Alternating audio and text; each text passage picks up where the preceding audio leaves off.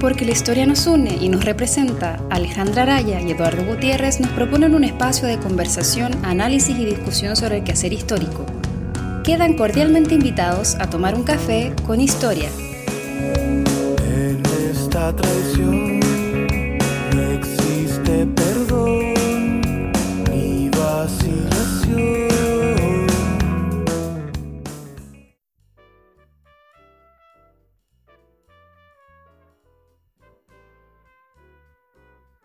Hola a todos, ¿cómo están? Bienvenidos a un nuevo capítulo de Libros con Historia.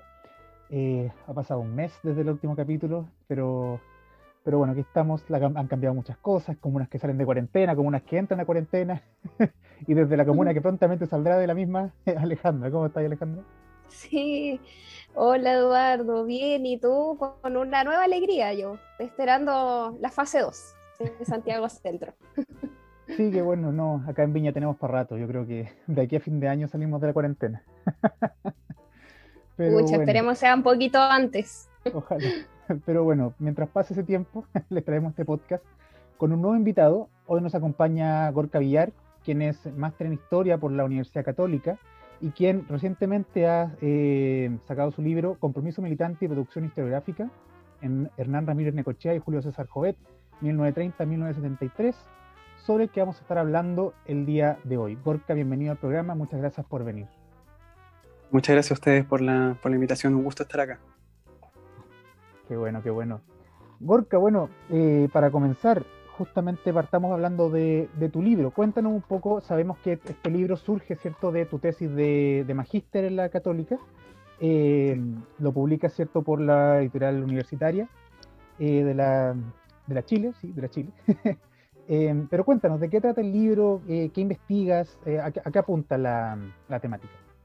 Ya, bueno, muy breve. eh, el- esta investigación analiza la relación entre el compromiso político y la producción historiográfica de a quien yo considero los dos, los dos historiadores más importantes de la izquierda chilena durante la primera y segunda mitad del siglo XX, que son el historiador comunista Hernán Ramírez Necochea y el historiador socialista Julio César Llobet. Y dentro de todo, esta investigación propone rasgos muy generales que, mm, que en realidad el- el, que la, la forma en la que se está estudiando la historiografía, eh, a pesar que yo no creo esto, esto de que se deba estudiar como que voy a inventar la rueda con lo que voy a decir, porque en realidad ya se ha dicho de otras maneras, ¿no? Pero en vez de, traté de, de dar una vuelta de tuerca al hecho de, de- de relevar su, su compromiso militante en su producción historiográfica, que se considera como un error, o sea, como algo que es negativo para su producción, como tratar de entender mejor su relación con los partidos políticos y cuál es su aporte en los partidos políticos y en la construcción de la vía chilena al socialismo, en realidad, a través de sus interpretaciones históricas. Entonces, bueno, en en rasgos generales, a muy grosso modo, eso es lo que, de lo que se trata la, la investigación. Excelente, Gorka. Eh, mira, quería preguntarte precisamente respecto de, esa contribución que mencionas tú sobre eh, el rol de estos historiadores y los partidos políticos a los que pertenecían. Concretamente, y quizás si nos puedes eh, eh, contar un poquito más las fuentes también con las que trabajaste, ¿cierto? ¿En qué consistía esa colaboración? ¿Cómo ellos en el fondo contribuían dentro de sus partidos políticos a través de, de la historiografía, ¿no? Em, Yo creo que la contribución va por dos variables esenciales. La primera es por la vía de la educación, al ser ellos profesores de historia, los dos egresados de la, de la Universidad de Chile, en un contexto determinado por, la, mm, por las tensiones sociales dentro del gobierno de Carlos Ibáñez y, y de todas las tensiones políticas dentro de la misma izquierda em, durante la década de los 30, que fue los años donde se formaron dichos historiadores, eh, una herencia desde la vertiente liberal, por qué no decirlo, de la mano de historiadores eh, muy connotados en la época, como fue Guillermo Filicruz, Domingo Amunategui Solar, Luis Galdames, podrían mencionar varios, varios nombres, ¿no? Entonces, yo creo que hay, existe una variable de tratar de sistematizar las interpretaciones de los partidos políticos a través del método histórico. Y creo que esa es una contribución relevante porque va a, a, sistematizar dentro de la academia las propuestas de los partidos políticos para tratar de transformar la realidad, que esa era la idea dentro del marco de la izquierda chilena dentro de la década de los 30. Y doy varios ejemplos en la investigación, pero creo que una de las principales contribuciones es a, tratar de brindarle una identidad política propia a sus respectivos conglomerados políticos a través de casos históricos y a través de ejemplos concretos. Eh, particularmente me, basé en, la producción historiográfica de Julio César Llobet, también la de Hernán Ramírez, pero comienzo con la de Llobet porque eh, es un partido que en su época estaba, era nuevo comparado al Partido Comunista, eh, que nace en 1933, que no tiene una identidad tan, tan larga como, como el PC, que tampoco es tan larga, ¿no? Desde 1922 el PC, pero sin embargo eh, llega un momento en el que el Partido Socialista y el Partido Comunista se están disputando electores, militantes, sectores de clases medias y sectores trabajadores en términos electorales. Entonces hay que diferenciarse de alguna forma de, la izquierda. ¿no? ¿no? somos iguales, no es lo mismo votar por el PC que por el PS. Por supuesto que no lo reduzco a un tema electoral, hay un tema más profundo que es ideológico ¿no? Y, que creo que allá también va eh, la contribución de estos historiadores. Eh, Julio César Llobet también contribuyó em, a brindarle, a intentar brindarle una tradición histórica de la vertiente izquierda al Partido Socialista de Chile, Em, por ejemplo, atribuyéndole perspectivas socialistas a personajes del siglo XIX, que en realidad eh, interpretaciones que no necesariamente, o, atribuciones ideológicas que no necesariamente tenían, ¿no? lo que nos lleva a, hacer la interpretación de la invención de la tradición de Erich Hobsbawm. O sea, en realidad eh, estamos interpretando las vertientes del socialismo del siglo XIX porque el Partido Socialista es el verdadero Partido Socialista. O sea, eh, nos va a llevar al verdadero socialismo y no así eh, el PC, dentro de todas las tensiones y, simetrías. Y, y, lo otro, para cerrar ya la, la pregunta, bueno, podría alargarme mucho con esto, pero en realidad em, la educación de, escuelas de cuadros por parte de los dos es imprescindible. O sea, ellos crean las guías de, historia, eh, hacen clases, enseñan cuáles son los referentes históricos que, hay, que tiene que tener cada partido. Yo creo que lo comenté en otro lado, pero siempre es bueno decirlo, hasta, hasta en el siglo XXI aparecen autores famosísimos o militantes socialistas famosísimos em, diciendo que son correctas las interpretaciones de Julio César Llobet desde el siglo XIX, o sea, buscando vertientes socialistas del siglo XIX, aunque no sean así según la historiografía. Pero ¿qué quiero decir con esto? Esto no es necesariamente incorrecto desde el punto de vista militante, sí desde el punto de vista historiográfico, porque ya las investigaciones de, historiadores desde Cristian Gasmur hasta Sergio Gres han comprobado que, que, la llegada del socialismo chileno no es hasta fin del siglo XIX, inicios del XX, ¿no? Debes también lo dices, etc. Pero creo que eso no es lo más relevante. Yo creo que lo más relevante es cómo los militantes intentan brindarle una tradición histórica más grande de las que tienen sus contendores o otros partidos políticos. Sí, también es interesante eh, pararse, ¿cierto?, en una época en que la, comprensión del rol del historiador es muy distinta, ¿cierto? El, hoy en día, si algún historiador propusiera quizá una idea tan militante, efectivamente sería rechazado de manera absoluta por la academia, o sea, sería tildado de sesgado desde el inicio de la, investigación. En cambio, aquí tú mismo presentas, ¿cierto?, a historiador comunista, historiador socialista. Eh, claro hoy por mucho que uno pertenezca a un partido, no se presenta como historiador de derecha o historiador de izquierda, eh, es historiador. Y, un poco la, misma investigación. Tienes razón, siempre me llamó la atención desde que estaba en los estudios de, pregrado, em, que, se le atribuía mucha importancia a historiadores que tienen la misma producción historiográfica militante que los historiadores marxistas, pero que no recibían la misma, el mismo juicio, el mismo juicio o el mismo prejuicio. Por ejemplo, Alberto Edward y la fronda aristocrática, uno se revisa la militancia de Alberto Edward, es, marcadísima. ministro durante el gobierno Ibañez, etc. O sea, eh, pero ¿por qué no se ve con esa perspectiva crítica? Bueno, eh, yo creo que también esto se relaciona con los resabios de la dictadura militar, también entre otros factores, por supuesto, pero que existió un proceso de blanqueamiento historiográfico que intentó eliminar los estudios del marxismo.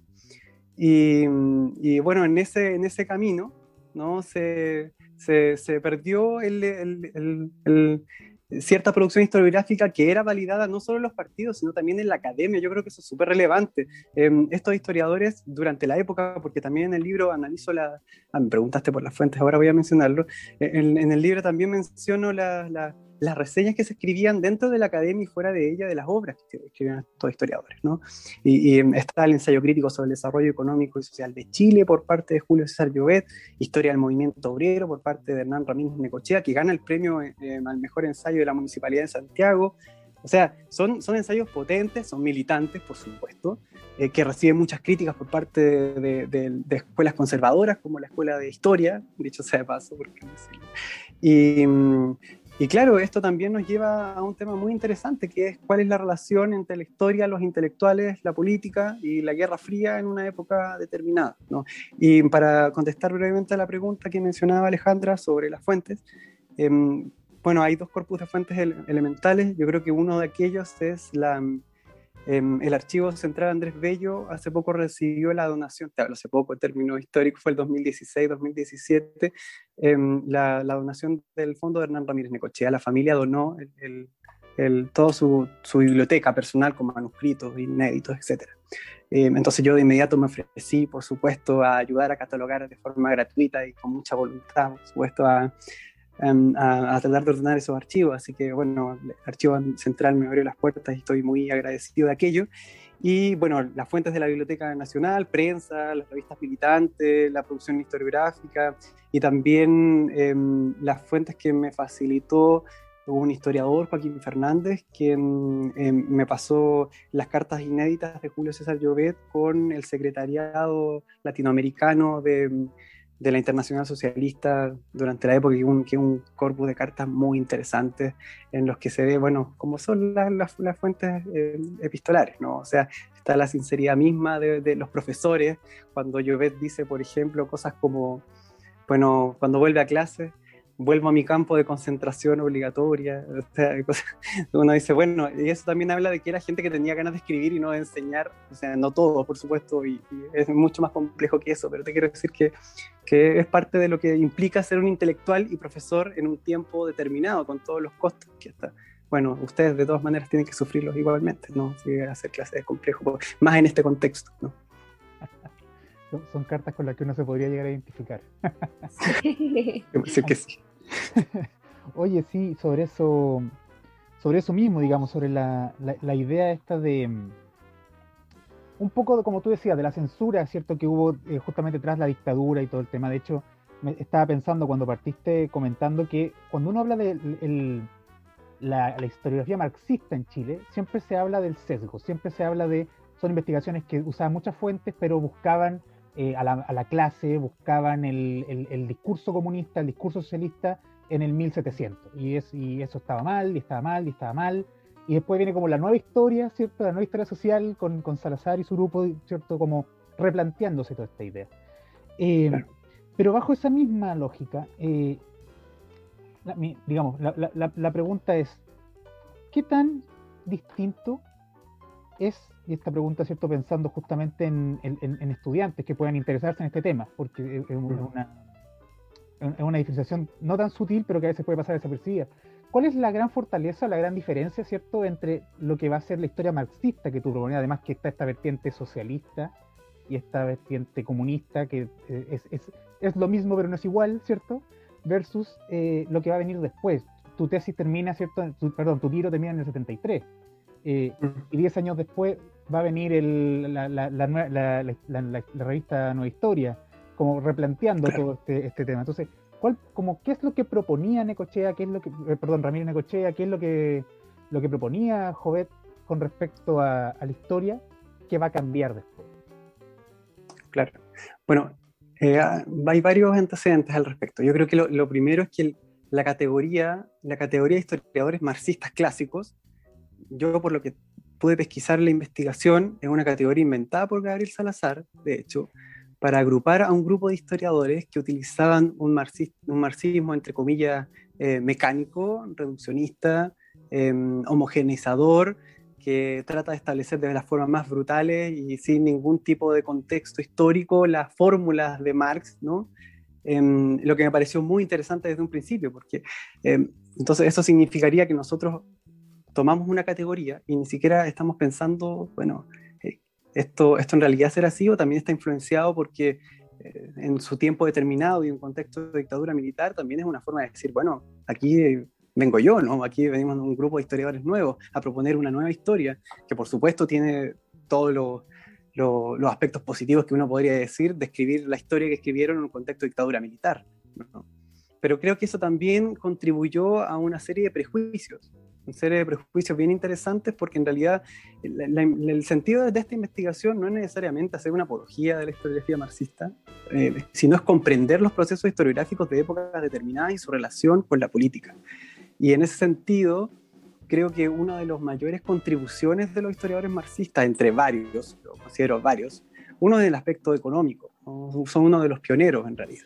Bueno, trato de, trato de mencionar a varios antecesores, ¿no? En realidad en, el capítulo 1 de hecho se llama Una aproximación a la historia de la historiografía entre 1900 y 1950, para que no se tenga en cuenta que, que, que, los historiadores marxistas fueron los primeros en, estudiar ni a, los, ni a, los, sectores populares, porque no fueron los primeros en hacerlo, eh, ni a las relaciones de producción, que tampoco fueron los primeros en hacerlo. ¿no? Entonces creo que es súper importante tener en cuenta que Em, yo creo que quise quitar este, o por lo menos desde, desde mi punto de vista, el, sentido de la investigación era quitar los reduccionismos de ver a la historiografía como un grupo de escuelas. Un grupo de escuelas que, que, en realidad, bueno, aquí tenemos la historiografía liberal con su ideas laicas, la historiografía conservadora, la marxista, y creo que todas van de la mano entrelazadas con distintas corrientes, recepciones, complejidades, o sea, hay páginas en donde Llobet eh, elogia la obra de Alberto Edward por su carácter sintético, hay, hay, hay momentos en que Ramírez Necochea em, admira la obra de Jaime Seguirra, aunque no esté de acuerdo con ella. O sea, en realidad tenemos aquí un, un entramado complejo, al igual que la historiografía en cierto sentido actual. Pero creo a la vez que em, el, el aporte de estos historiadores se debe apreciar eh, con su dimensión propia. Yo, yo no creo que, por ejemplo, yo tampoco, a, la vez le he dicho las contribuciones, pero tampoco creo que ellos hayan sido determinantes en las políticas, en la generación de políticas públicas del Partido Comunista y Socialista en Chile. No, no, yo creo que no. Eh, bueno, porque ya se ha estudiado también que no fue así, ¿no? Pero en realidad no es solo por eso, sino porque eh, creo que en, la generación de una conciencia histórica, eso sí ayudaría a formar ciertos caminos y, y vías para formar ciertas alianzas. Por ejemplo, em, podemos mencionar las interpretaciones de Llobet y Ramírez Necochea sobre Balmaceda. Voy a dar un ejemplo bien simple. Em, donde se considera que Balmaceda eh, había sido amenazado por estos grupos oligárquicos ¿no? en 1891, em, por el empresariado extranjero, muy similar a, lo que está, a la alianza que estaba haciendo el FRAP desde 1956 en adelante y del 20 Congreso del PECUS, que, que que abordaba una, una especie de vía etapista de la revolución. Ya no era una revolución violenta, no era una clase contra clase, ¿no? sino que aquí tenemos una interpretación de antimonopolista, anticapitalista, y eso también va a contribuir a, brindarle ciertos argumentos históricos a esto y que los militantes también les dé sentido, ¿no? Yo creo que eso es lo, lo esencial en estos historiadores. Y en la academia también, ¿por qué no decirlo? De hecho, Hernán Ramírez Necochea es el fundador de la Cátedra de Historia Económica y Social en la Universidad de Chile. Eso va a ser muy relevante para la época. Julio César Llobet va a escribir una cantidad de ensayos enormes que van a influir mucho en la Universidad de Valparaíso, dicho sea de paso, que bueno, se llamaba la Universidad de Chile se de Valparaíso en ese tiempo, ¿no? Pero bueno, yo creo que por ahí va, lo que comentaba. Sí, es, eh, es cierto, mira, eh, interesante ese dato de eh, Ramírez Necochea como uno de los primeros, de los pioneros en, la cátedra de historia económica, ¿no? Eh, y un, poco, por eso te quería preguntar respecto de esta, de del aporte que hicieron ambos historiadores, sobre todo por eh, que recién comentabas tú, está como la búsqueda también como de, la validación de una ideología, ¿no? Eh, de una forma de pensar, de un ejercicio intelectual también, no solamente como historiadores, sino como contribuir a la intelectualidad nacional a partir de un, pensamiento específico, ¿cierto? Que es este pensamiento marxista, ¿no? Eh, y contribuir también al desarrollo de ese pensamiento marxista en Chile, propiamente tal, como... Claro y en ese sentido te quería preguntar respecto de esta obra específica de, Ramírez Necochea, eh, de la historia del movimiento obrero, ¿no? Un poco como... Em, si es que también eh, eh, esta intención de validación se, cristaliza un poco a partir de esa obra, qué relevancia tuvo, eh, mm. qué, pasa un poco después, ¿no? Cómo es, recibida por el resto de los intelectuales, ¿no?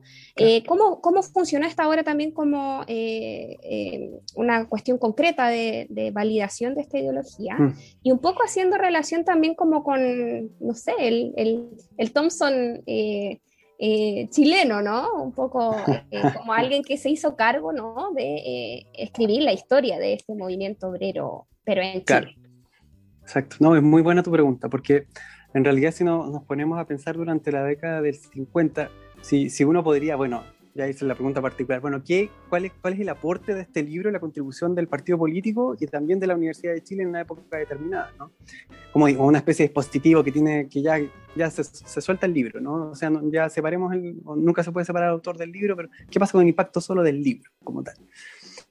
Bueno, eh, podría decir que si bien es cierto, la preocupación de Hernán Ramírez Necochea sobre los sectores populares se puede apreciar en sus primeros trabajos. De hecho, el primer artículo de historia que le escribe es en la revista Clivo, que es una revista, la revista de estudiantes de historia de la Universidad de Chile en 1936, donde escribe un trabajo muy interesante que se llama Origen y formación de la plebe romana y él plantea, la, plantea las relaciones de producción y de explotación de los esclavos romanos, etcétera. Bueno, con un lenguaje marxista muy, muy, muy marcado, ¿no? Y, en el siguiente artículo hace una relación de una apología al marxismo, etcétera. Pero ¿dónde está la contribución de, del libro que tú mencionas en particular? Yo creo que el, gran, creo que la gran victoria del momento de Ramírez Necochea es que se preocupa por los sectores populares o del movimiento obrero, pero se preocupa de los sectores populares politizados de la época. ¿Y qué, qué, implica eso? ¿no? Implica brindarle una tradición obrerista al Partido Comunista de Chile durante un tiempo determinado. ¿Por qué menciono esto? Porque desde la generación del, del, del Partido Obrero Socialista, ¿no? con Luis Emilio Recabarren, que se trata, se trata de hacer una conexión entre el PC de, de 1912 a 1922 que le atribuyera al Partido Comunista de Chile eh, una especie de hegemonía total. ¿no? Y creo que la contribución de Hernán Ramírez Necochea es brindarle el relato al, al, movimiento obrero comunista, precisamente, cierta legitimación a través de líderes particulares, además que hay un tono de épica dado el contexto de la época. Recordemos que a pesar del, del, de que Hernán Ramírez Necochea saca su... su considero que el mayor impacto de la producción historiográfica ocurre justo en un momento muy difícil para el partido, que, que está en plena proscripción. Eh, o sea, 1951, el libro Almacén de la Contrarrevolución, después en 1956, eh, Historia del Movimiento Obrero.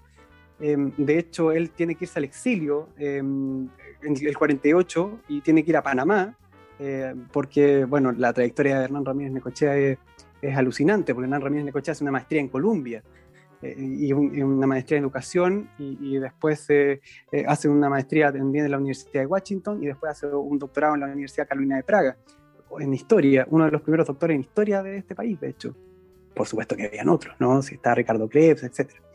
Pero lo que voy es que creo que lo principal es que logra brindarle un relato en tono, ¿por qué no decirlo también en tono un poco épico, ¿no? desde la épica, desde la resistencia al movimiento obrero en un contexto de uniones, donde se necesitaba al movimiento obrero unido y donde también las alianzas tenían que ser no dentro de los sectores de capas medias, como porque una de las lecturas de la década del 50 sobre los fracasos de las alianzas del Frente Popular era que no habían tenido una, una una alianza correcta con los sectores populares, con los obreros politizados, sino más bien con los sectores medios, que eso era en su momento, según el diagnóstico del PC, por supuesto, era el, PS. El PS era parte de los sectores medios y por lo tanto había y el Partido Radical, por supuesto, y por lo tanto esto había fracasado. Y para que existiese una revolución democrático burguesa, que es lo que se plantea el 56 en adelante, una vía etapista, tenía que existir ¿no? un relato que se preocupara de los sectores populares politizados en una época determinada tu audio. Está... No, no, está, está muteado. Perdón. Está muteado, sí. No te preocupes. No, te decía, interesante, comencé a, recordar la licenciatura con mucho de lo que mencionabas. el, recuerdo que el libro de Necochea lo tuvimos que leer en algún curso en, en, los primeros años y el profesor partió diciendo, bueno, el libro quédense con los datos, no tanto con el pensamiento, porque está muy sesgado. Eh, claro. ok. Y por Krebs, al final de su libro agradece a Dios. una, cosa muy, Exacto. una cosa muy de época. Oye, eh, Gorka, te quería preguntar, ya pasando al, a un tema más editorial de tu libro, ¿cómo fue el proceso de, em, de pasar de una tesis de magíster a un libro, ¿cierto? Porque eh, eh, no, es lo mismo finalmente, no es lo mismo la forma de, entregar el mensaje o la forma de, de administrar la información. ¿Cómo, ¿Cómo fue el proceso de transformar una tesis? ¿Tuviste que dejar cosas fuera? ¿Tuviste que agregar más cosas? Cuéntanos un poco mm. cómo fue tu proceso de transformación de tesis a libro. Sí, la verdad es que mm, nunca me lo habían preguntado, sí, ¿eh? pero es una buena pregunta.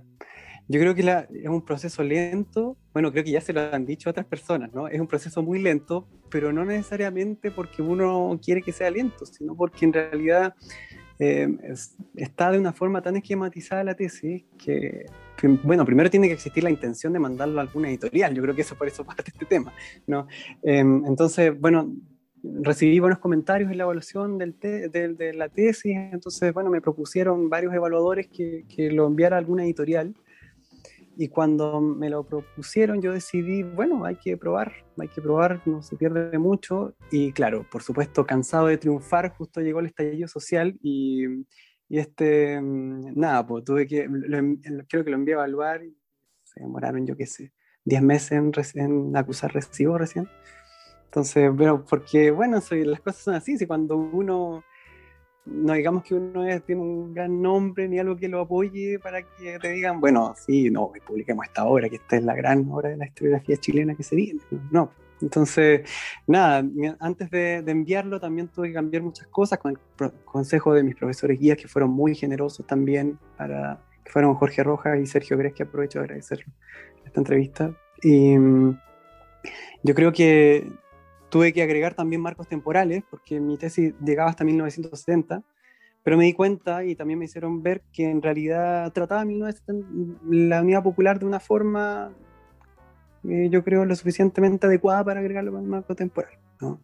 Entonces, bueno, eso fue en realidad. Y, y, cambiar el formato, sí, yo creo que uno tiene que releerse muchas veces para, para quedar conforme. por supuesto que hay cosas que uno se arrepiente, por supuesto. Pero bueno, ese es otro tema. Las pifias de la tesis, finalmente. Por supuesto. ¿Por qué escribes? ¿De qué estaba, qué estaba hablando? Pero nos queda un mayor recurso para enmendar eso, que es el tiempo. Y te queríamos preguntar un poco sobre eso también, lo que viene, ¿no? Eh, si es que tienes algún proyecto futuro que se relacione con esta publicación, eh, si es que también nos puedes comentar eh, cómo acceder al libro, por supuesto, para que también lo compartamos con quienes nos escuchan. Eh, así es que te preguntamos un poco respecto a, esta publicación, si es que hay eh, algún proyecto relacionado que tengas para, para más adelante. Sí, yo creo que, bueno, lo que pasa con este tema es que como no se ha estudiado tanto como otros, bueno, en realidad siempre cuando uno busca un tema, yo, yo siempre como que quise estudiar este tema desde que estaba en la licenciatura, ¿eh? pero no había tenido como la posibilidad, ni para, porque estamos con cosas, tampoco tenía las, herramientas metodológicas, teóricas, uno tiene, es un trabajo de muchos años en realidad. Pero se han abierto varias vetas de investigación y hay varias que estoy revisando ahora. Eh, el primero es ahondar un poco en los roles de militantes de estos partidos políticos. De hecho, ya en diciembre saqué un artículo en, una revista sobre, sobre la idea de universidad de uno de los intelectuales, porque precisamente, bueno, tuve que, tuve que escribirlo de nuevo, porque en realidad tuve que sacar fuentes de nuevo, ir a la biblioteca, hacer un trabajo de nuevo, pero, pero era sobre un tema que ya me, me interesaba mucho conocer y creo que, que, creía que podía hacer un aporte sobre el tema. Y el otro, que considero muy relevante, es el, Em, la complejidad del anticomunismo en figuras, en figuras socialistas en plena alianza. Yo creo que, yo creo que Julio César Llobet también tenía tintes anticomunistas, a pesar que estuvo dos veces en alianza con el PC y que de hecho tuvo que, tuvo que callarse ante, ante la hegemonía de un pacto electoral exitoso como fue el FRAP y la Unidad Popular en su momento. Entonces, yo creo que abordar las complejidades de quienes fracasaron en sus planteamientos políticos también es relevante también es relevante porque te habla de una historia que no se contó. ¿Y por qué no decirlo? También eh, algo, algo que no les he contado, pero bueno, eh, siempre se acusa de que estas interpretaciones son los roles de la, de la historia oficial del partido. Hernán Ramírez Necochea escribió em, el ensayo del partido, la historia del Partido Comunista de Chile. Eh, Llobet escribió la historia del Partido Socialista. Pero bueno, históricamente el PS estuvo en, en, muchos quiebres y Llobet eligió un lado. Eso significa que interpretó la historia también en base a su planteamiento y aunque, aunque fuese derrotado esos planteamientos, eh, como, como creo que lo demuestra, eh, yo creo que ese es un punto en el que hay que, hay que seguir ahondando. Además del tema de la reforma universitaria y Hernán Ramírez Necochea, yo creo que por ahí va la cosa también. Pero bueno, yo creo que todo va relacionado con, con, los usos políticos de la historia. Yo creo que es un tema apasionante que no ha sido tan sistematizado como, como creí. Y eso creo que es muy, muy interesante para revisar. Muy actual. Sí. de todas maneras. Quebrándose constantemente a través de la historia chilena. bueno, y te, te, digo más, o sea, disculpa que interrumpa, pero eh, aún es un, una disputa eh, por ejemplo, la misma fundación del PC. O sea, hace unos años se celebraron los 100 años de la historia del PC. ¿Por qué se celebró en, en, en el 2012 los 100 años del PC? Si el PC no se fundó en, en 1912. Entonces, bueno, el otro año se cumplen los 100 años. Pero, y salieron libros de historiadores. O sea, ¿me entiendes? ¿no? O sea, es un campo en constante disputa. Y, y, me, y, que me parece bien, de hecho, no me parece como un error. Sí, yo creo que es un tema a discutir muy interesante, pero también se puede historiar. Claro. Por supuesto. Claro. Bueno, Gorka, te queremos agradecer por haber venido a conversar de tu libro el día de hoy. Eh, quedan todos invitados a leerlo. Es eh, sin duda un libro interesante para comprender tanto el, el, el, el devenir histórico, ¿cierto?, de los partidos socialistas, comunistas, la historiografía chilena y eh, para, como dices tú, discutir finalmente estos temas que no están nunca nunca definido. Eh, no hay mucho escrito y uno siempre se alegra de ser un poco original en sus temas, pero claro, trae el problema de que de dónde sacó la, la bibliografía complementaria para tesis. Pero exactamente. es eso lo pueden supongo que lo pueden encontrar en las librerías online ah, cierto eh, se puede encontrar en la página de universitaria eh, ahí eh, se puede comprar online y también está en busca libre. En buscalibre.com también pueden buscarlo. Y bueno salen de, de cuarentena también ahora Santiago. Felicidad Alejandra. Así que ahí también pueden encontrar las librerías, y creo que están en las librerías también cercanas, no sé, o sea, igual hay que, hay que revisar ahí, pero no conozco tanto la verdad. Pero espero que sí. Ya, genial. Ya, pues, muchas gracias de verdad por este tiempo, por comentar tu, de tu libro. Y Alejandra, que estés bien. Nos vemos ya la próxima semana. Sí, sí. Muchas gracias, Gorka, por aceptar la invitación y por presentar este libro, una gran contribución a la historiografía nacional. Muchas gracias Eduardo, muchas gracias Alejandra, fueron muy, muy gentiles y lo agradezco mucho. Para los que nos escuchan, nos escuchamos en un próximo Libros con Historia. Adiós. Chao, chao. Chao, chao.